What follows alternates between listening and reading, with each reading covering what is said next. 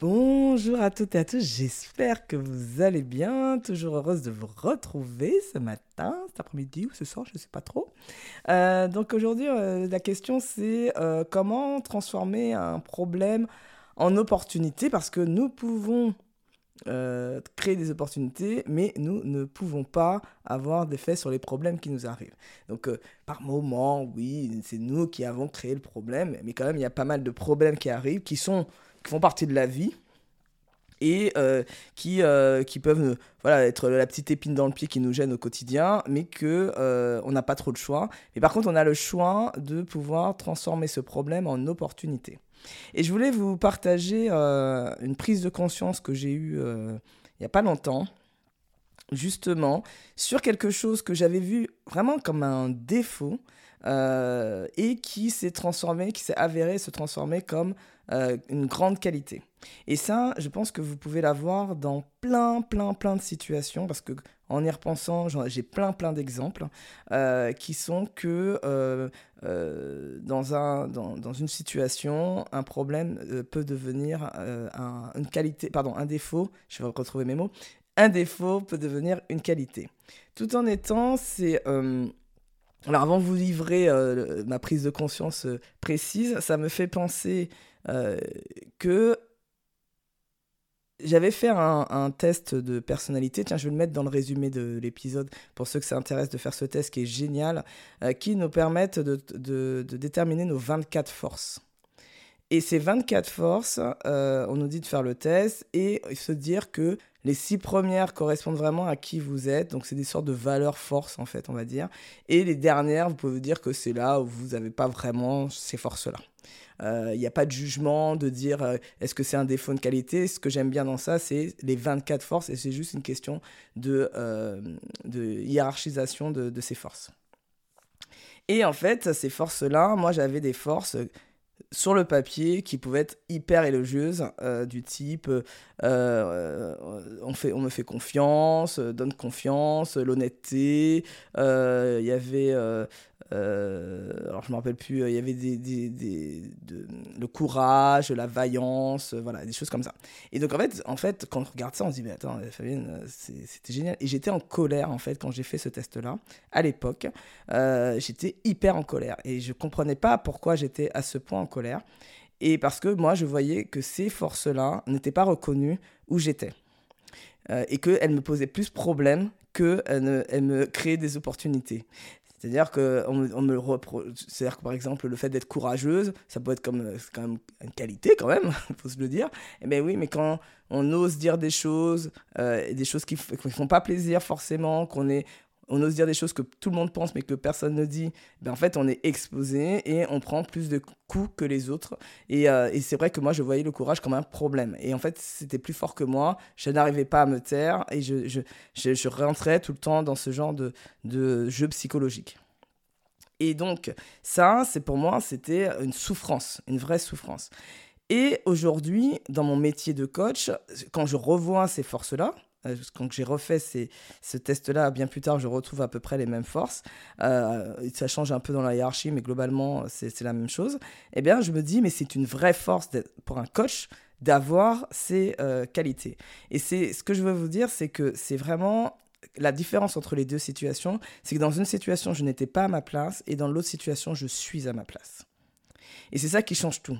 C'est-à-dire que là, il n'y a plus de colère, il y a plutôt une fierté d'avoir ces forces-là, que je n'avais pas du tout, parce que je me rappelle très bien des sentiments que j'ai éprouvés à ce moment-là, où j'étais vraiment, mais vraiment très en colère, et parce que je n'arrivais pas à admettre que je n'étais pas à la bonne place.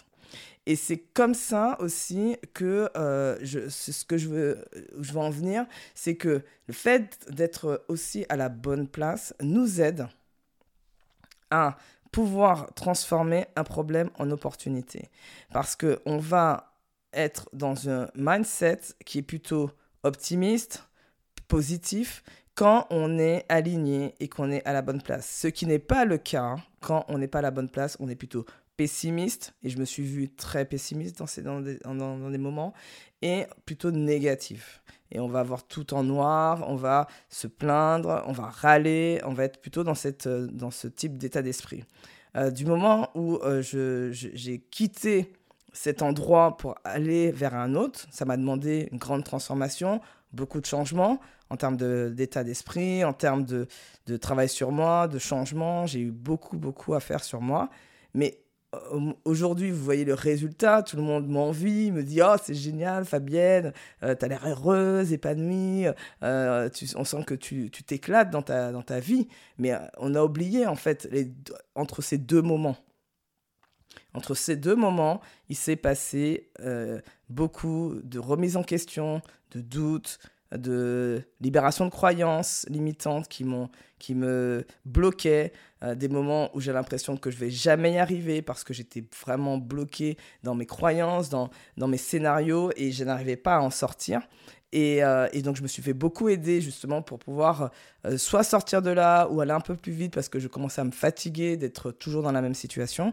Mais c'est vraiment, ces sentiments de blocage et de doute a, a été présent pendant plusieurs années.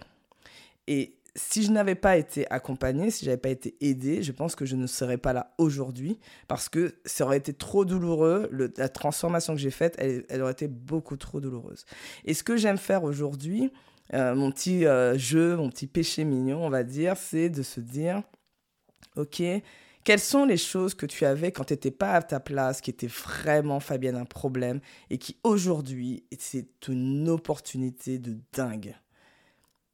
Et j'ai pensé à un truc que j'avais pas réalisé jusqu'à présent parce que je le fais régulièrement, mais ça, je viens de me prendre conscience et c'est ce que je voulais vous partager aujourd'hui, c'est mon rire. mon rire, mon rire est quelque chose que j'ai essayé de cacher pendant tellement d'années pour ne pas être vu, pour ne pas euh, pour que je sois comme les autres, pour que je ne, je, ne sois, je ne me démarque pas des autres, je préférais ne pas rire ou étouffer mon rire. Aujourd'hui, ça vous paraît peut-être bizarre ce que je vais vous dire parce que vous m'entendez rire, vous m'entendez parler. Écoutez les premiers épisodes de podcast vous allez vite comprendre ce qui s'est passé. Aujourd'hui, je, je libère mon rire de la même manière que je libère la parole je libère ce que j'ai envie de dire et je libère en même temps mon souffle, ma respiration et mon envie de, mon, envie de parler. Et ça, c'est une libération qui fait que quand on se libère, bah, en fait, on, déploie aussi cette énergie-là. C'est ce que vous ressentez quand vous m'écoutez, c'est ce que vous ressentez quand vous me rencontrez. C'est ce côté-là où, en fait, je me sens libre libre d'être moi, libre de penser comme je veux, libre d'agir, libre de, de, de, de construire une vie qui me fait envie, qui me fait rêver. Et ça, c'est possible parce que j'ai fait ce travail-là. Et c'est vrai que là, je me dis, j'étais en train de me réfléchir, je me dis, mais en fait, ce rire, c'est plus qu'une marque de fabrique. C'est est-ce que c'est pas ton personal branding? Est-ce que c'est pas le, petit truc qui fait que parce que euh, il est reconnaissable et j'aime bien, j'adore quand déjà chez, chez L'Oréal, euh, certains me disaient j'étais à l'autre bout de la pièce et je savais que c'était toi qui riais. Donc on me reconnaissait, on savait que c'était mon rire. On me dit qu'il est communicatif, c'est-à-dire que le fait de m'entendre rire euh, moi, c'est les meilleurs moments que je vis euh, en famille. C'est que moi, des fois, en fait, je suis quand même un petit. on est plusieurs dans ma tête. Et donc, en fait, des fois, je ris toute seule parce que je suis en train de repenser à quelque chose qui m'a fait beaucoup rire dans la journée. Et je commence à rire. Et euh, où il y a un truc qui me fait repenser au truc. Et j'essaie d'expliquer la blague. Et en fait, je ris déjà, en fait. Et, et en fait, tout le monde rit à table, mon, mari, euh, mon fils, ma fille, rit. Et je dis, mais pourquoi vous riez? Parce que j'ai pas encore raconté la blague. Et ils me disent, mais c'est ton rire, en fait. Ton rire nous fait rire. donc, euh, donc, en fait, c'est vraiment un, quelque chose en plus qui est communicatif. Et ça correspond à vraiment ce que je veux aussi donner comme impact dans le monde. C'est vraiment de, redonner de la joie, en fait, euh, au, maximum de personnes. Euh, parce que, en fait, pour moi, la souffrance que les personnes vivent est intolérable. Et c'est comment faire euh, revivre les gens, reconnecter avec la joie. Et justement, la joie, ça passe par le rire aussi. Euh, donc c'est pour ça que je pense que j'aime bien aussi l'humour, l'autodérision et tout ça. En tout cas, voilà. Et donc je me suis dit, tiens, c'est intéressant comment peut-être que demain, et ça sera intéressant de, réécouter ce podcast dans un an euh, et de voir quelle évolution j'ai pu donner et comment j'ai pu utiliser ce rire. Mais là, vraiment, quelque chose qui était pour moi un problème et que j'essaie de cacher pendant des années, je me suis dit qu'aujourd'hui, je vais en faire une force et que surtout, ça va être une opportunité de me démarquer et qu'on me reconnaisse. Je sais pas ce que vous en pensez. J'aimerais bien avoir votre avis. Dites-moi ce que vous en pensez. Est-ce que mon rire euh, peut être mon personal branding? Est-ce que je peux l'utiliser pour justement me démarquer de la concurrence? Donc euh, je vous dis en tout cas merci de m'avoir écouté. J'ai envie de rire parce que je suis en train de parler du rire, j'en sais rien. et, euh, et donc je vous dis ben à demain